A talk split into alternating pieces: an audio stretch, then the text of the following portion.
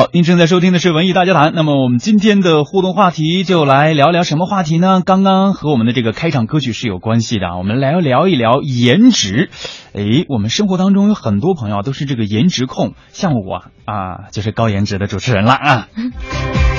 哦，旁边怎么有人在说话？你是谁？不小心偷笑了一下。那我是高颜值的陪伴，我是王菲啊。你是绿叶是吧？对对对，我来衬托一下今天高颜值的帅哥胡宇。所以，我们今天的互动话题呢，就来聊一聊，你是颜值控吗？哪些高颜值的艺人是你喜欢的？看文艺作品的时候呢，你是先看脸还是看表演，或者是说先看作品的这种创作的水平？也欢迎大家这个时候呢加入到我们文艺大家谈的互动队伍当中来，微信公众平台搜索“文艺大家谈”就可以了。那么在今天的节目当中呢，我们同样为大家准备了一些奖品。今天的奖品呢是本周六，呃，北京音乐厅《我的未来不是梦》中国少儿好乐队专场音乐会的门票两张。也就是说，在本周六呢，我们同样是包场，部分包场北京音乐厅《我的未来不是梦》中国少儿好乐队。也欢迎大家这个时候赶快加入到我们文艺大家谈的互动队伍当中来吧。嗯。胡宇，你知道刚刚我为什么这么配合夸你是帅哥吗？因为这是事实啊。对对对，一方面是事实啊，更重要的是今天胡宇选歌不错，开场这个深情的我是你的，一下子让我就觉得男神和女神在一起真的是很美好的一个童话，你知道吗？我从小到大一直以为在童话里边美女配的都是野兽，没想到真的是女神还能跟男神在一起。呃，女神和女汉子啊。对对对，所以说你看开场这这一对 CP 值也特别高，然后颜值也。也这么高，所以他的刷屏率才会这么高，对吧？要不我们怎么可能看起来这么眼丑心爱的？嗯，其实很多的朋友，我们呃很多的时候呢，我们一直在说，咱们现在是一个看脸的时代。如今的这种社会的评价体系当中呢，颜值俨然是就是一个重要的指标了。不管你是在看电影、电视剧，还是在我们生活当中与人交往，我觉得颜值是非常重要的。对，那可是为什么你说？高颜值这件事儿就会特别受到关注呢？呃，这这这这是什么原因呢？对，这么说吧，假如说哈，嗯嗯，就是春节晚会的时候，大家都特特知道那个，一个是我长得漂亮，一群男生前呼后拥，我特别有面子；另外一个就是我没心没肺，一群男生前呼后拥，我跟我掰绊子。哈，这女神和女汉子，如果他们两个人中。有一个消失了，消失的是女神，另一个还非要哭着喊着跟你在一起，胡云你怎么办？那就从这些女汉子当中来挑一个女神呐。你真乐观。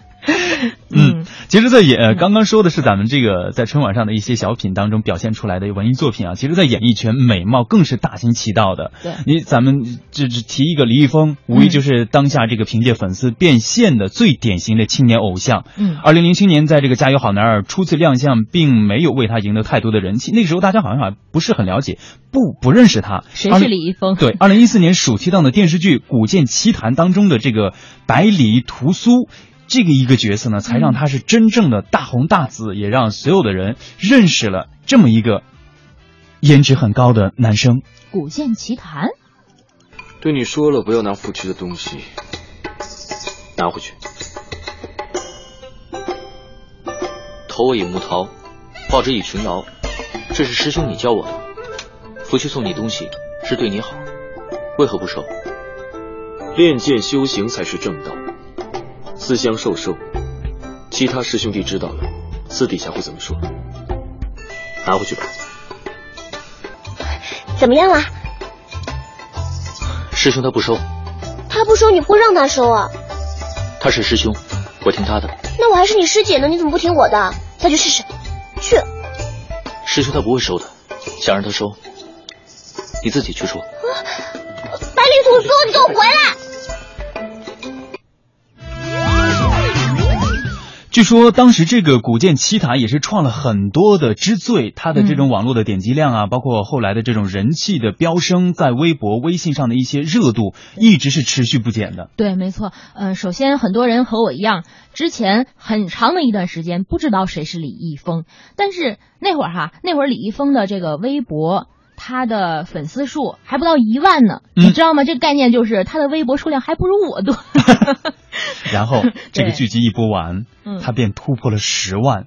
随后也是长期的维持几在何式的增长了对，在这个水平上，根据这个权威数字媒体的发布提供的一个数据啊，就是李易峰在这个电视剧《古剑奇谭》播放期间，曾经连续七十八天蝉联了艺人榜单的第一名，也是一举打破了由这个韩国来自星星的你当中金秀贤保持的四十九天的记录。嗯而且他的这个呃新媒体的指数呢，也是高达九点八二一三，创下了大陆演员的单日新高。哎，你别说，呃，李易峰和金秀贤还真的就是现在目前比较公认的高颜值的男性代表。嗯，这两个你比较欣赏哪一位？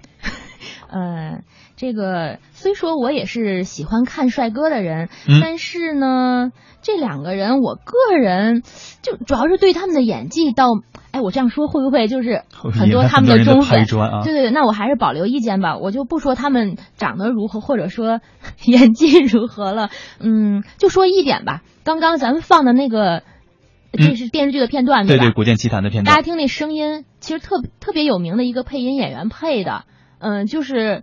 所以说，这这样的一些高颜值的人，其实他们一般都不亲自出声，都会有很多很多的各方面的艺术包装，让他的形象变得更完美呢。嗯哼，所以你你知道李易峰他本人说话的声音是什么样的吗？什么样的？嗯，你要给大家模仿一下吗？没没有没有没有，因为就很多人会平时打开这个手机软件去导航嘛。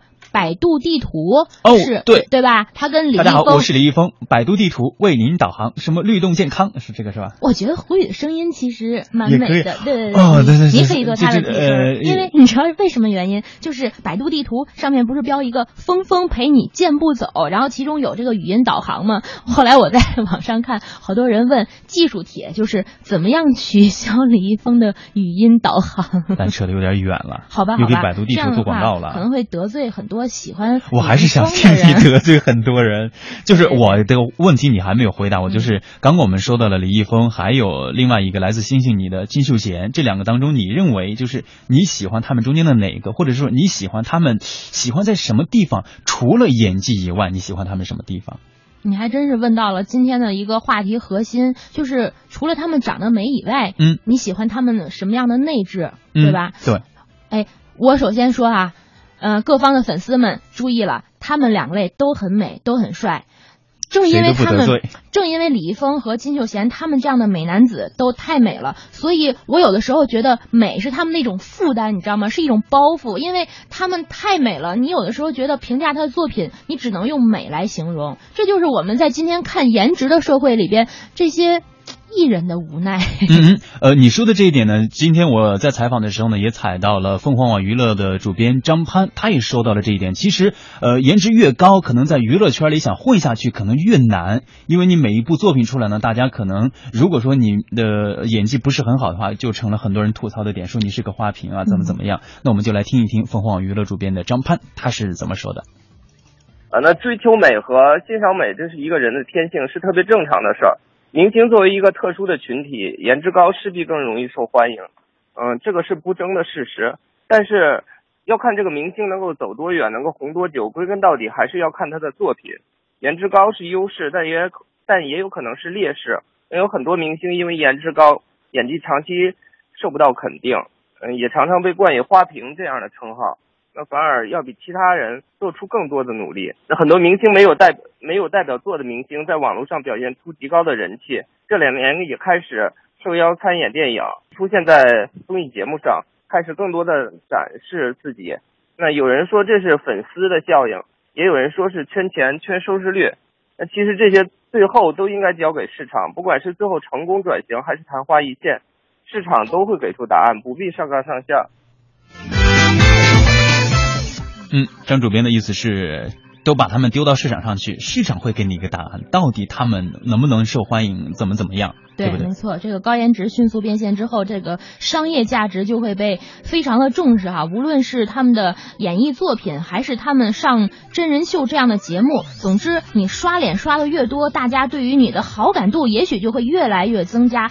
况且这其中又加入了很多精心的设计，对吧？嗯，是，嗯，呃，我相信刚刚我们说到了，就是李易峰。因如果说的提到高颜值的话，现在在网络上也好，大家这个口中谈论最多的应该就是鹿晗。对对。在今年年初的时候呢，鹿晗出演《重返二十岁》还没有上映呢，鹿饭们就已经包下了北京、上海等几百场的放映，为他的偶像来提高票房。对。而在前不久的电影《长城》的新闻发布会的现场，鹿晗与王俊凯两人的粉丝团还分别自掏腰包准备了礼物送给现场的媒体。他们以如此坚硬的粉丝文化向外界主张他们的需求，也证明他偶像的商业价值。在这里也特别为这些高颜值的高颜值粉丝们、高颜值偶像的粉丝们点个赞哈，因为这些粉丝们不仅忠诚，而且有时候显得不仅有礼貌，还有秩序。据说你刚刚说到的这个包场活动当中。